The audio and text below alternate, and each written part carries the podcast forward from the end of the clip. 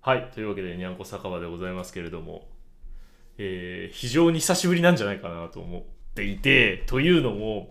あの、取れ高は実はあるんですけど、な、なぜかね、あの、小ノートがまだ書かれてなくて、あの、2話くらい、あの、アップロードされてないものがございますけれども、なのでこんな久々な感じになってるんですけど、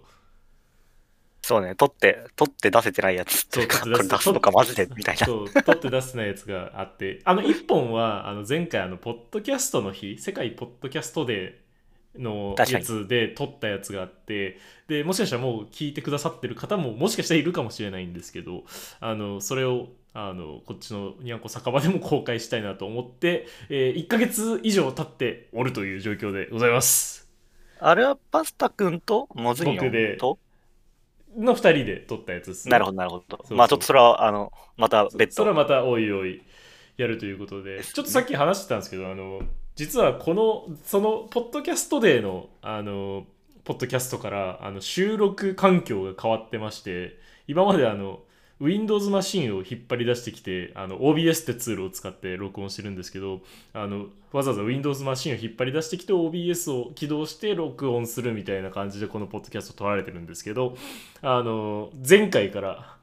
えーフル Linux 環境に変わりまして、なるほど。あのー Mac をそれまあそれは Mac を主なあのマシンとして使ってたんですけどあの使ったことがある方は分かると思うんですが Mac の OBS ってデスクトップ音声取れないんですよねうん。確かになんか動き変っていうか、難しいよね、あれ。そうそうそもそだもからあの今これ Discord で音声通話をしてる内容を、えー OBS で録音してみたいな感じでやってるんですけど Mac だとそれができないんだよねあれあ確かになんか昔すげえ、全然できねえなって思ったら、あれはそういうもんだったのか。そうそうそうなんかすごい昔のそれこそライオンとかスノーレパードとかの時代まで遡 遡るとあのなんか仮想音声デバイスみたいのをぶっ刺してでそれであのデスクトップ音声取るみたいなことができたんですよかつてはは,、いはいはい。最近なんかできないっぽくていやできるんだけどそれをやろうとするとなんか有料のシェアウェアを買ってくださいみたいな感じになっててなるほど。あれなんかブラックホールとかじゃできないのかなああどうなんだろうなんか一回試したときは、OBD だっけ じゃなくて、OBS か。はいはい OBS じゃなくて、ブラックホールでなんか頑張ってやった曲があるな。ああなるほどねでもなんかいろいろやるのがめんどくて、結局あの前まではその OBS でなんか録音するっていう時はわざわざ Windows マシンを引っ張り出してやってたんだけど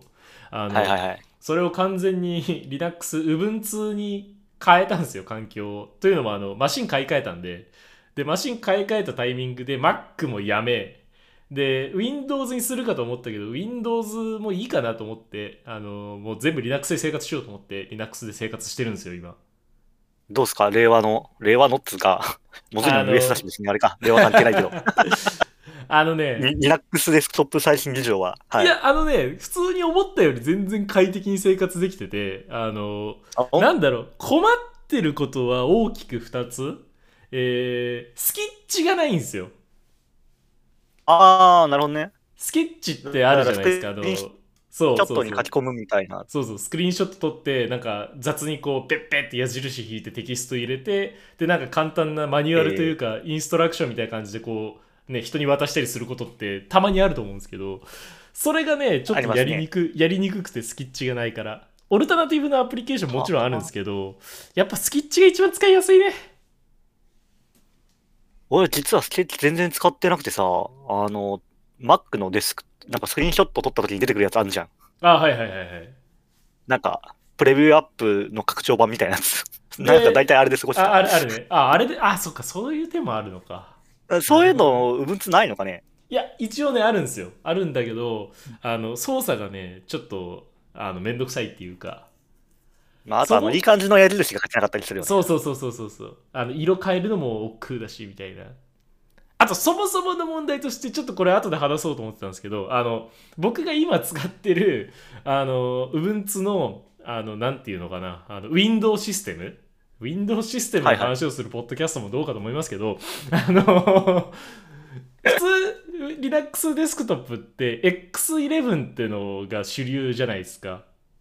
知り合いっていうか、今まではみんいなや、 X をでもそれもだいぶ昔のね話じゃねえか。 X X11 を使ってたわけじゃないですか。で、それがね、Ubuntu22 から、あの、Wayland っていう実装に変わったんですよ。そうですね。で、この Wayland が、いろいろあって使えない機能大量にあるんですよ。X に戻すと使えるんだけど、Wayland では使えませんみたいなアプリ結構あんの。はいはいはいはいはい。で、その筆頭がスクリーンショットです。マジか。ウェイラ そンドもはそも、そもそもじゃん。そう、ウェイランド、いや、僕今もうなんとか頑張って石にかじりついてウェイランドで生活してますけど、あの、ウェイランド何が一番難しいってスクリーンショット正し正しく撮るのが一番難しいんですよ。なかなかそれは生活に苦労するね。そう、ハードモードで。だから、そのスクリーンショットアプリが軒並み使えないんです。はいはい。スクリーンショットしては撮れるんだけどね。なるほど。なんかその、スクリーンショット撮った後の取り回しが X と違ってうまくいかないみたいな、そういうことなのかな。そうそうそう、そうっぽいのよ。っていうのがあって、えーそういう大変なところが、まあ、あるかなっていうのが一つ。で、もう一つ、あの、Linux デスクトップ関係で困ってるのは、パワーポイントがないことですね。あのーもちろんあの Google スライドみたいなのができるんですけど、パワーポイントないから、パワーポイント読めないんだよね。なるほどね。PPTX と直接読み書きできない。そうそうそうそうで例えばあの会社が出してきてるよようなあの会社が出す作ってるパワーポイントテンプレートみたいのあってでそれを使ってプレゼンテーション作ってねみたいな時あるじゃないですかそうね。その時にそのテーマが使えないからあのすげえ困るんですよね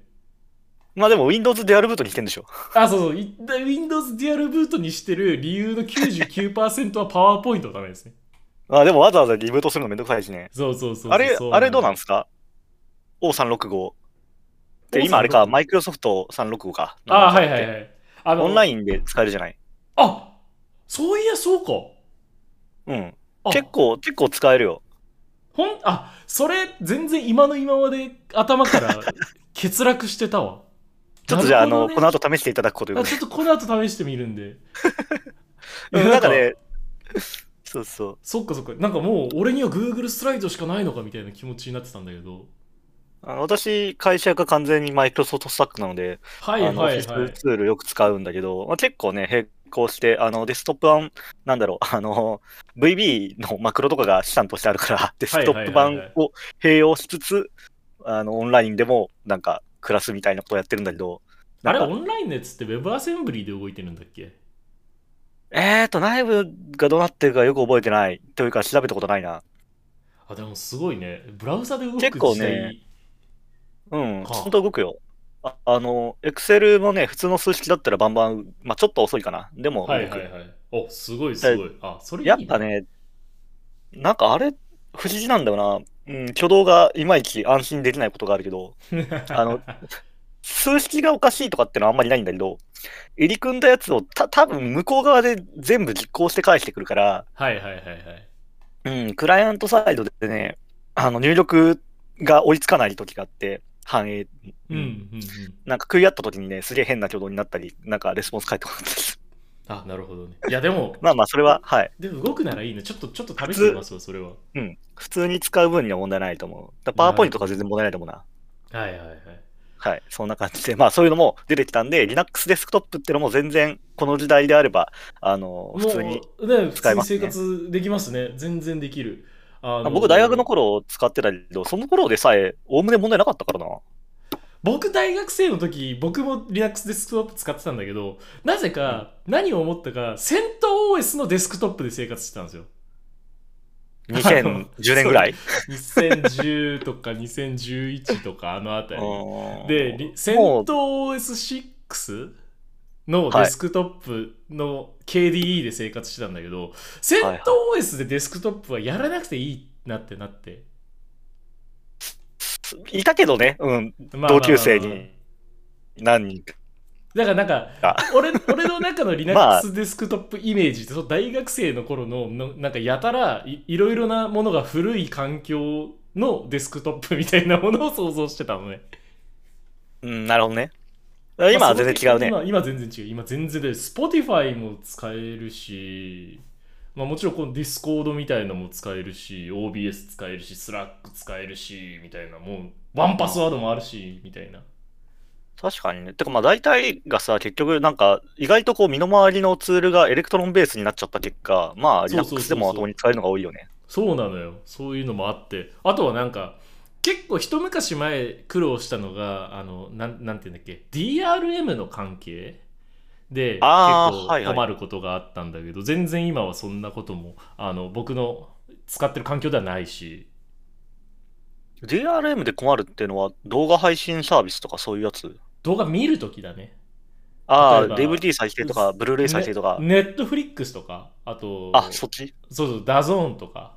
あのあたりって、あの、ワイドバインって、あの、あなんて言えばいいのかな、ワイドバインって。えっ、と、メディアコンバーターというそうそうか。ソフトウェアというかあれを使って、あの、D まあ、いわゆる DRM みたいなのをかけてるわけじゃないうん。でそれに対応してないとそのそのライブラリが入ってないと Chrome がそのあのコーデックを認識できないのねあれってそこまで噛んでるんだ。そうそうそうだから、あの一時期僕ラズベリーパイで DAZN とか Netflix を見ようと思っていろいろセットアップしたことがあるんですけど、あのはいはラズベリーパイってあの ARM じゃないですか CPU がそうだね。アームの、あのーワイドバインライブラリーがなくて、いや、今はあるんですけど、かつてはなくて、 それで、なあるほどのーそういう動画を見れなかったみたいなことがあったんだけど、ままあ全今は然今は全然大丈夫みたいな。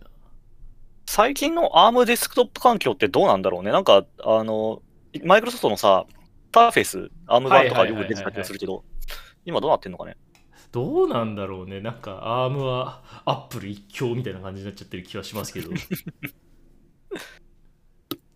Apple M2 プロセッサー。やたら強い、あの、進級に成功したことはおなじみね。なんか、いや、俺さ、あの、Apple シリコンに変わるっていう話になったから、いや、先にインテル最終版買っとこうと思って、あの年の最終版の MacBook Air 買ったんだけどさ、若干後悔してるよね。そうね。いや、でも、いろいろあるから、持っといて損はない気がしますけどね。インテル 版があっても。そうね、あの、とりあえず安心感はあるよね。うん、うん安心感はある。うん。まあ、まあみみたたいいなな感じでるほど。でも最うん近すっかり Linux 環境で。最近 Linux 環で境もそうで、ね。 Linux に変えたのと同時にあの、ディスプレイも買ったんですよ。なるほあど。の外付けのね、あのディスプレイも買って、で、もちろん最近のディスプレイだから USB-C でつなげるわけじゃない。はいはいはい。で、USB-C ケーブルもあの Amazon Basic のやつを買って、で、マシンとあのディスプレイを USB-C ケーブル1本でつないで給電もできるし、えーディスプレイ出力もできるし、なんならディスプレイ側に USB のハブもついてるから USB の通信もできるし、みたいないいね。感じにしようと思って、あの、その Amazon Basic のやつ買ったんですよ。で、買って、あの、挿してみたところ、全くディスプレイが映んないんですよね。あるあるじゃん。 そう、あるあるで。で、で何かと思ってよくよく見てみたら、その USB-C ケーブルは USB2.0 だったっていう。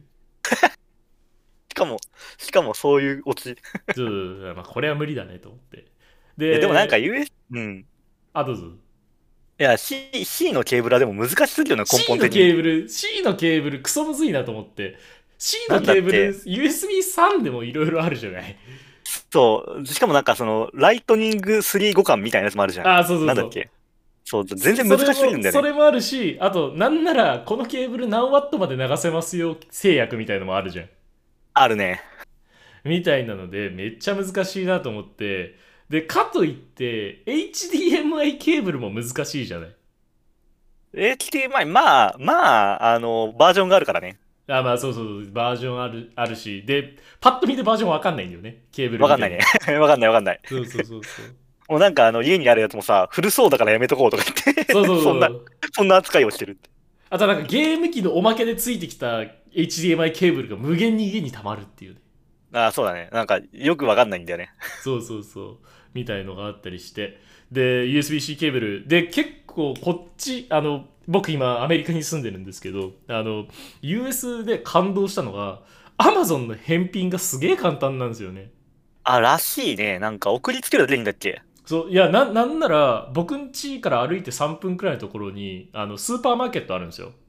うんうんあのでそのスーパーマーケットホールフーズマーケットって言ってあのアマゾはいはンの傘下のスーパーマーケットなんですよね、あ、今、ホールフーズマーケットって Amazon 傘下なんだ。そうそうそうアマゾンの資あ本れ、の昔からいや最近じゃないかななんか、うん、どっかのそタイミングでれは初めて知ったな。うんうん。で、でホールフごめーんズマーケット今アマゾンの傘下なんですけど ホールフーズマーケットに、あのパッケージを持っていくともうその場で返品できるんですよねあめっちゃ便利。これ返品したいんだけどっつってでもなんか、もともと返品文化なんだよね、確か。そうそうアそメうリカって超返品超返品文化でで、もちろんホールフーズマーケットで取り扱えない返品もあるんですよあの、うんなんつうのかないわゆるリチウムイオンバッテリーが入ってるとかでかいとかあ、そうなんだ。そういうやつはなんか Amazon の配送センターみたいなところに行かなきゃダメなんですけど Amazon の配送センターも至る所にあってもう結構24時間に近い営業しててもういついいつでも行ってこう返品できますみたいな感じになっててそれは便利だね、でも。いいなそうそうでホールフーズマーケットちょっと話ずれるけどホールフーズマーケットはなんかあの、最近 Amazon が生体認証バイオメトリックで認証して払えるみたいなお金を払えますみたいなサービス始めててど、どういうことんだからなんか手のひらをかざすと僕もまだ実は使ったことないんですけどあの、うん手のひらをかざすとあのそれでも支払いができるっていうデバイスへがーレジにつないるてほどてはいはいはい。便利。だから事前にその自分のバイオメトリック情報と Amazon の支払い情報をこう紐付けておくとこう手ぶらで何も持たずにホールフーズマーケットに行って物を掴んででレジに行くと手のひらで払えるみたいな。あれさ、ど、どれぐらい、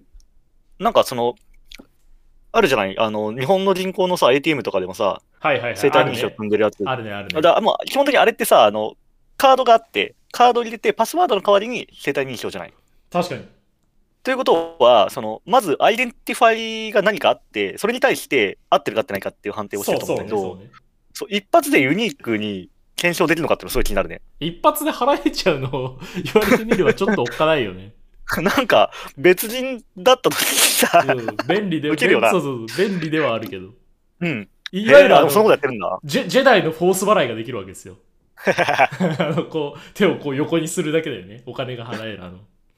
あ便利、便利だね。体験してみたいな、それは。でそもう。そうそうだからちょっと近いうちに僕も体験してみようかなと思っててまあいまだに全然僕クレジットカードで払ってるんですけど しかもなんかすげえムカつくのがさあのセルフレジあるじゃないですか日本でも全然あると思うんですけど、セルフレジがあってでセルフレジのその未会計ゾーン未未会計の商品を置くつまりカゴを置くゾーンとでその横にあの袋に詰めるゾーンあるじゃないですかあるね。で、その袋を詰めるゾーンになぜか覆いかぶさるようにその生体認証デバイスが置いてて、物が超詰めに くい。ななんでそうなったんだろうね。いや、完全設計ミスだと思うんだけど。 そんなア感メじリにカなっぽいエピソーて。ド。なんか、その、そのイラつきが先行してまだ使ってないっていうね。邪魔をするなと。邪魔をするなっていう。邪魔をするやつを。を使いたくない。そうそうそうそう。っていうのが先行してまだ使ってないんですけど、ちょっと近いうちにあれは使ってみようかなって思ってあ。気になるね。ね、ちょっと面白そうで。まあ、でえ、話を元に戻すと、あの、USB-C ケーブル USB-C を、の話ね。 USB-C ケーブルをね、USB-C ケーブルをそこで返品、もう一発返品して、で、返品すると、なんか、返品リーダーみたいな、その、QR コード読むリーダーみたいなのが店員さん持ってて、で、ピッて返品すると、もうその時点でプッシュ通知が飛んできて、あの、返品完了したんで、あの、お金も返しました、みたいな。おお、すげえな。あすごいなと思ってでその帰ってきた金でまた別の USB-C ケーブル買ったんですけどうんうん。まあ新しい USB-C ケーブルはなんかいろいろ見てあのちゃんとしたやつを買ったところ、まあ、会長に動いてましていや、でもあれはなんか本当いまだによくわかんないからさ、買うときにこう、一応調べるんだけど、こう、はいはいはいまあ動かねえこともあるからなってこうドキドキしながら、そうなんだよねそうそうそうそれがあって実際スペック上大丈夫でもダメなこともあるじゃないですかなんかよくわかんないけどうん、よくわかん、なんか、いや、そう、あの、な、ななんだっけな、結構その、USB-C ケーブルを専門にレビューしてるブログとか結構あるじゃないあるねなんかそういうところを、見てから買ったりとかはしてる。はいで、なはいはいんかそれをしないと買えないケーブルってなんだよって感じはするよね。 本当だよねあのい3色コンポジットケーブルの時代を思い出してほしいよねあの、3つ刺したら OK ってやつね3つ刺したら OK だったじゃんあれはもう絶対絶対につながるやつだったわけだけどなんか時代が進化していくとともにケーブルの難易度も一緒にこう難しくなっているみたいな感じを受けるよそう。あとあだっのて、あどうぞいや、そう、な生地刺さるのが良くないよな、あれは。特に。ああそうそうそうそうなんだよそ刺のさっちゃうよね HDMI とさ、USB みたいにさ、あのタイプ A とかね、あのはいはい刺さんなきゃいいんだよ。刺さんなきゃまだわかるから、こっちも。そうそうそうそうなんです納得できるんだけど刺さっちゃうから納得できないんだよね。それで思うのは、あの、USB、マイクロ USB ケーブルね。はいはいはいはいはいはいはい。マイクロマイクロ USB ケーブルもさ、あれ、通電だけするやつとデータ送れるやつあるじゃん。あるね。 あれも困って、あの、なんか、要は、いわゆるマイ、なんだろうな、ラズパイじゃなくて、あの、アルドゥイーノみたいなさ、ああいうマイコンみたいなやつをパソコンとつないでデータのやり取りをしたいのに、通電専用マイクロ USB を引いたが最後、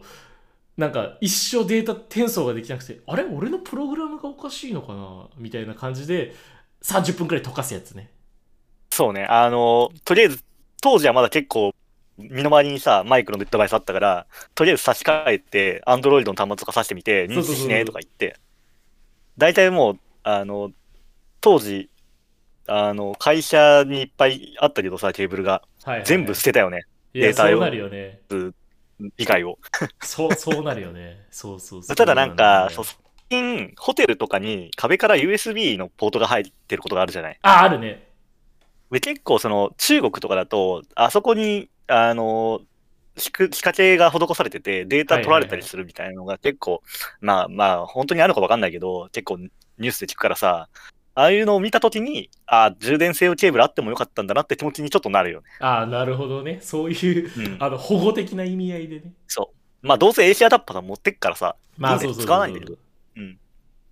あの、このまあでも前泊まったホテル、あの、その USB ケーブルつないで、端末つないで、あの、信用しますかみたいなポップアップが出てきて。おうで、もちろん信用しないわ信用しないわけじゃん。たそうだ、だね。あの、なんかその部屋の、部屋の取説みたいのたまにあるじゃん。あの、ホテル行あって。まあ、あるね。そううん過ごし、過ごし方説明書みたいな。はいはいはい。でそこに書いてあったのはそれであのに信頼するを選ぶとあのそこから音楽が鳴らせますっていうああ、なんか、あれなんだ、そのスピーカーがくっついてくれてんだ。そうそうそうみたいのがあってただ音楽を流せますみたいな感じの罠である可能性もあるじゃんいや、でも、実際ちょっとあの、パーミッションが強そうだよね。そうそうそう音楽流せるのと引き換えに何かを犠牲にしてる可能性があるわけじゃんそうだね。だからもちろん信頼しないですようん、ちょっとさ、そう、あの、なんだ、アプリケーションの方のパーミッション管理がこんなに丁寧になってんのに、そこ、いつまでガバガバなんすかみたいな感はあるよね。そうそうそうそう。あの、信頼するかしないかの一つか、あの、二つに一つしかないわけじゃん。そう、あの、せめてこう、何の権限を渡しますとかさ、あってもいいんじゃないかなって気がするんだけど、まみたいなあ、ねそこは、ね、あとはその、ホテル側もさ、あの、普通にシンプルに Bluetooth のスピーカーとか置いてくれりゃいいのにさ、まあそうそうそうそう。なんか、なんでそこを地味にこうハイテクにしちゃったのかなみたいな。あーまあでも最近のスマホ、確かにあの3.5ミリのジャックついてないから、ちそうょっね。とこう不便だよ最近はなね。いそういう意味では。あれでも、アンドロイドっていうか、あの、なんだっけ、ギャラクス、ギャラクシーじゃねえや。えっ、と、ピクセルはさ、かたくなにフォンジャックずっとつけてるんじゃなかったっけはあ、つけてる。いや、あれあった方が、まあ便利だとは思うんだけどね。うんいはいはい。やっぱ刺したら動くっていうの はさ、便利だよ。そう助かる。そうだから、刺したら動くが べあの重要なのに、あの、刺さ、刺さるんだけど動かないみたいのが一番良くない。いやー、すごい。あの、話が一周してきたね。話が一周してきたね、本当に。だから USB-C ケーブル難しいなと思って、ここ最近は生活してたって感じっすね。すごい、うん。なんか IT 素人みたいな話っすけど。 マジで。こう、あ、でも、そういや、あの、Linux デスクトップの方は、USB-C のサポートとかは特に問題ないんだ。あ、全然大丈夫。あの僕、今回買ったの ThinkPad なんですけど、あの基本的にハードウェアのドライバーは全部あのオールグリーンって感じ。いやー、なんかその辺はちょっと覚醒の感があるというか、まあそうね、んかつてはなん周か、ね、Wi-Fi つながりませんみたいな日常茶飯事だったらしいし。あったあった。なんかその、なんだろう、当時僕、大学でパソコン部みたいなの入っててさ、なんはいはいかはいよくわかんない、当時、その大学から僕パソコン真面目に始めたから、はい先輩に言われて、このコマンドを打つと大学のネットワークにつながるぞみたいな、はいはい不思議な呪文みたいなのをコピペしてるって記憶がある。もはや覚えていない。PPPOE かなんかなんだったと思うけど、ああ、なるほどね。そうそう、なんそかうそういうのもあったし、全然、Bluetooth も全然ね、あのー、快調に動きますし、いや、素晴らしいね。本当に、本当に素晴らしいっす。唯一動かないのが、あのーこのラップトップ、SIM カードが刺さるんですよ。で、セルラなーる通ほ信どできるんだけど、へえそれだけ動かない。ああ、それはなんだろうね。ニックとして認識されてないみたいな感じなのかないや、よくわかんない。あの、一応、あのーアーチウィキっていう人類のすべての知識が詰まってるウィキがあるんですけど、はないんはかい。そこ困をった見る時に開くやつ。そう困った時に見るべきがあるんですけどそこを見る限りは一応ハードウェアとしては認識でさせることはできるんだけどなぜか通信はできませんみたいな感じで書いててまあ、あれかな。ドライバーがないみたいな話なのかな。まあそのとこなんでしょうねあの Windows だともちろんちゃんと動くんだけどうん。そうだ、確かに。あの、Windows で動かないとなると、デバイスのハードウェア障害の話が。単単なる故障っていうまあでも、パソコンって意外と故障多いよね。いや多いねなんか、結局、これまで、その、社会人前後ぐらいから、多分会社のも含めて、5、6台もうちょっとかな、Mac 乗り継いできてるけどさ、まあ同時に使ってるやつもあるけど、はいはいはいなんか全く問題がなかった個体って、なんか1、2台ぐらいしかない気がしてて、そうねなんだろう、途中でクラッシュするやつとかさ、あるあるあるあるうん僕それで一あ回とはロジックボード変えてもらったことあるもんうんだよね。なんか、うんだから、なんか意外とパソコンって壊れるよなっていうのは、最近、急に思い出したな、なんかの時に。あとい僕が1台前に使ってたあの MacBook はファンが2個ついてんだけど片方のファンがぶっ壊れてあの片肺になっちゃってあらら、排熱があの追いつかないからあの起動して2時間くらい経つと突然死するっていうのがありましたねなんかあれか、冷蔵庫に入れてた。あそうそうそうあのそれやばくて僕一回日本に帰って会社の用事で日本に帰ってでまだその会社用事っていうのが会社のイベントのプレゼンをやるっていうあの用事だったんですけどでそのプレゼンの前々日くらいかなまだ全然プレゼン資料できてなくてそれを、それがまずどうかと思うよ ね。あんまり俺は一言言えないけど。あんまりこれ会社の人が聞いてるとすげえ嫌なんですけど。あの、で、全然日くらいまでプレゼン資料ができてなくて、で、まあ日本に行ったらやろうと思って、で、日本に行ってやるわけじゃないですか。で、日本に行った瞬間にファンがぶっ壊れたわけですよ。はいはい。パソコンのね。で、あの、それに気づかず普通に作業してたら、あの、あるタイミングを境に、その、パワーポイントが起動しなくなっちゃって。おやおや。で、まあ、直感としてあこれは熱だなと思って冷蔵庫に入れてでしばらく経ってから作業してみたいなことをやってもうなんとかもうきなんとか起動させ続けてパワーポイント資料作んないとまずいからお前何のために日本来たんだよってなっちゃうじゃん。でもね、冷蔵庫はちょっと良くないんじゃない そうあれ普通にあの結露しちゃやうると結露す結露してショートするんでやっちゃダメなんですけどもうあれはもうなんていうか限界でしたね。確かに、んまあそうでもしないとこ乗れり切れない。これしかなかったっていう。今だけ持てばいい。そう今日はやたらパワーポイントの話も出るね。そう だね。パワーポイント。うんまあ、あの、Mac を捨てるというか、Mac から脱出するとね、どうしてもパワーポイントか、うん、で、キーノとか。キーノートか、キーノートだから Mac- Mac を捨てると使えない。あ、オンライン、あれも今あるね。キーノとうん、iCloud オンラインにあるよね、確か。あ、え、そうなんだ。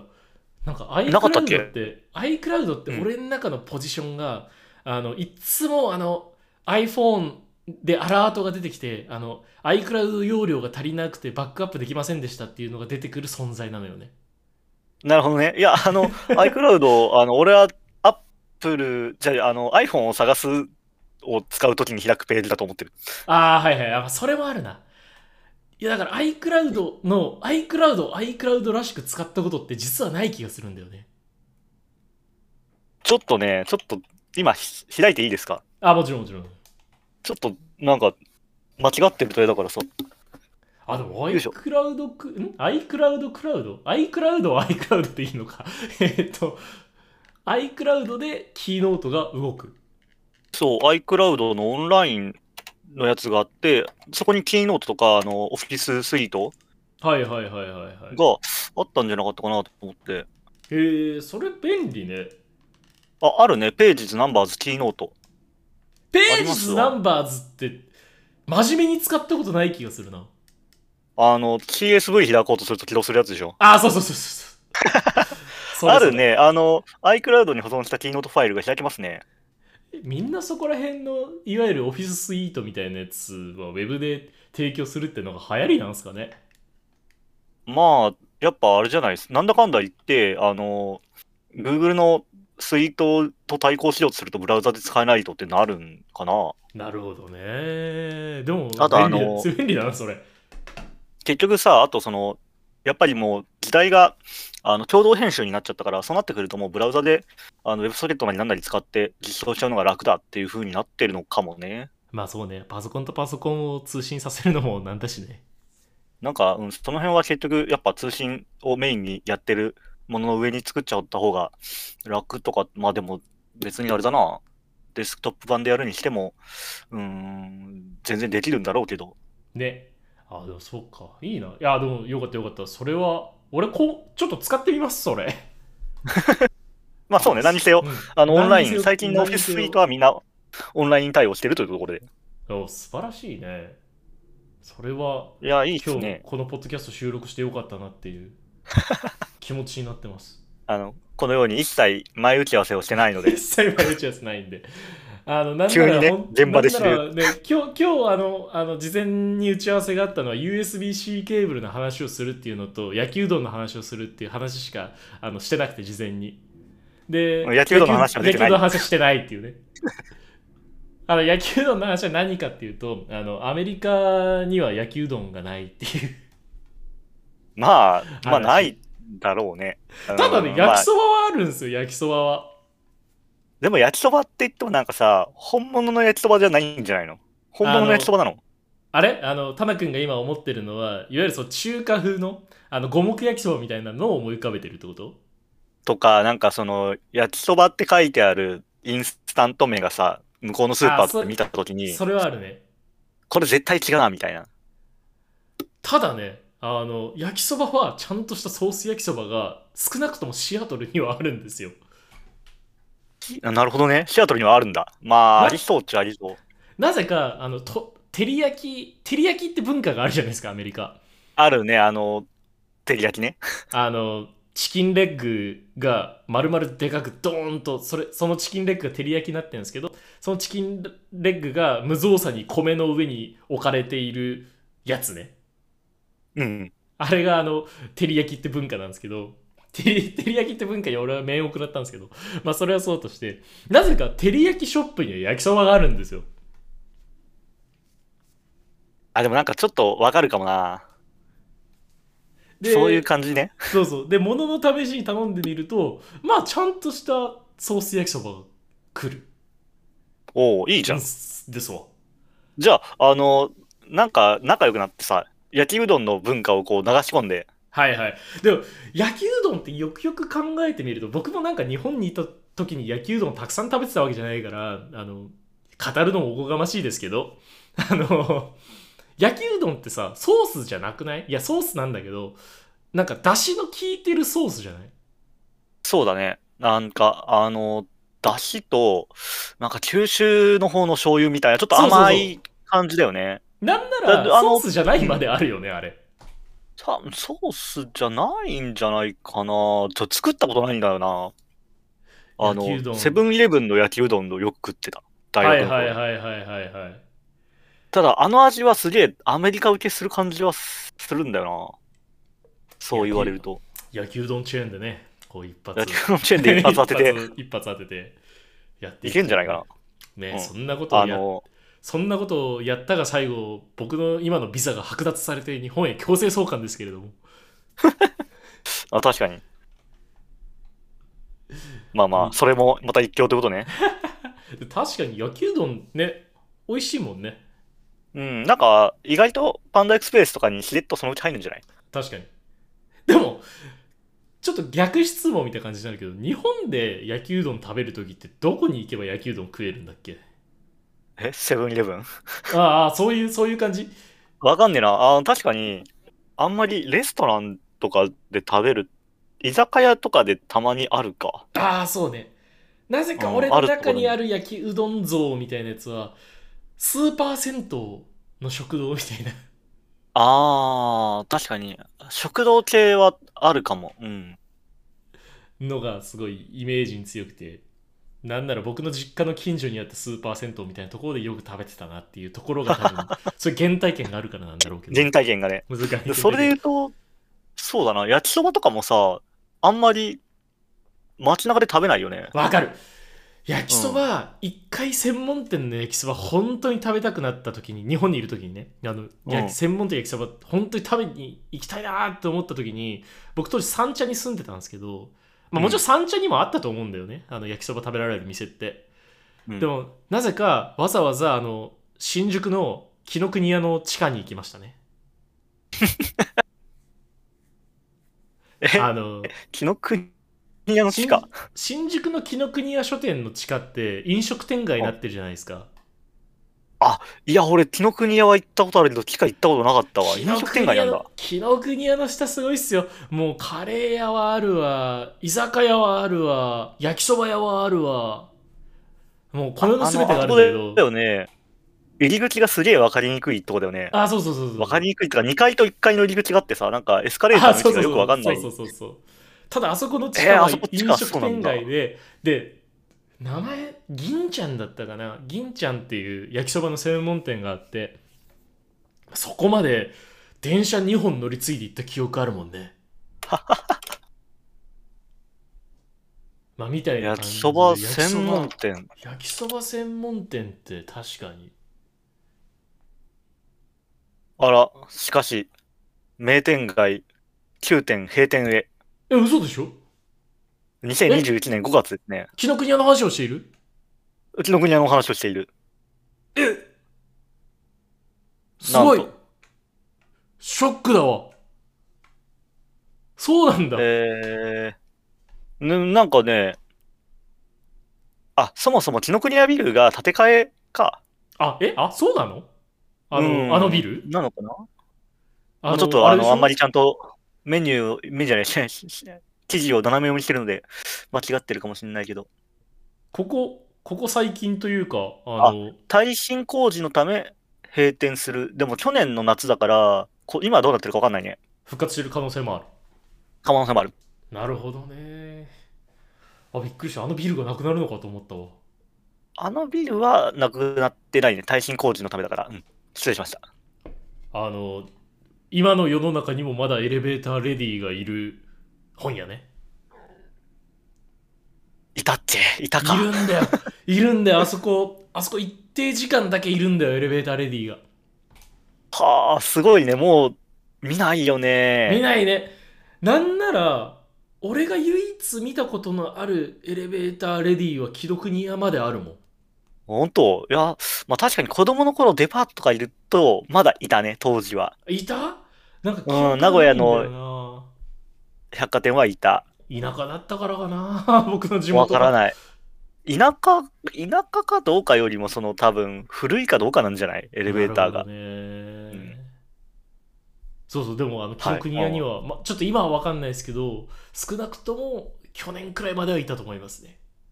うん、なるほど、なるほど。そして、あの、地下も2021年の夏までは、あー名店街があって、え焼きそばも食えたと。つまり俺それいそれ以降行ってないんだな紀ノ国屋 に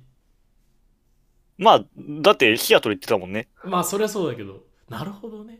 うん。で理解すし。ましたなるほどな。確かに、でも、焼きそばの専門店は、僕の昔働いてた会社の近くにもあって、渋谷の。はいはいはいなんか、ちっちゃい店だったけど、あえったな。あえ渋谷のあれでしょあったなああの、そう、並木橋の交差点から上がってったところね。ったな閉店したな、閉店したっけ 閉店した閉店した あ、そう。閉店したねあだかの、あられでしょ2016年ぐらいの話だな。ウィンズウィンズのあたりにあったやつだろそれ。そうそうそうそうそう。あれウィンねズの、あれ旅行ねにあ、ったとこ閉ろ店したんだよ。あらら。なんか結構面白くてよかったんだけどな。あそこよかった。いやー、うん閉店が相次いでますね。まあ、しょうがないね。店はどんどん入れ替わっていくし、渋谷そうもねどうなんだろうね。もう、みんな出社しなくなっちゃってるからさ、結構苦しいんじゃないかな。まあ確かにね。この前、と久々に行ったら結構変わってたな、なんか。まあ、店店構えという、みいろんな店が。いろんな店が、なんか、あれ、ここもなくなってる、ここもなくなってくるとか言って、あの、フランフランとかも立ち退いちゃったし。え、そうなのそうそうそうそう。だから、なんか結構そういう、その飲食店だけじゃなくて、まあ入れ替わりがあって、まあそれこそ、あの、まあ、でかいとこだとさ、フォーエバーが抜けて、イケアになったりとかしてるけどさ、ああ、そう、ね、ああいう感じで、どんどん入れ替わってて、そう。なあの、んなら AV 東京が。そうよねみんなもう忘れてるけど、うん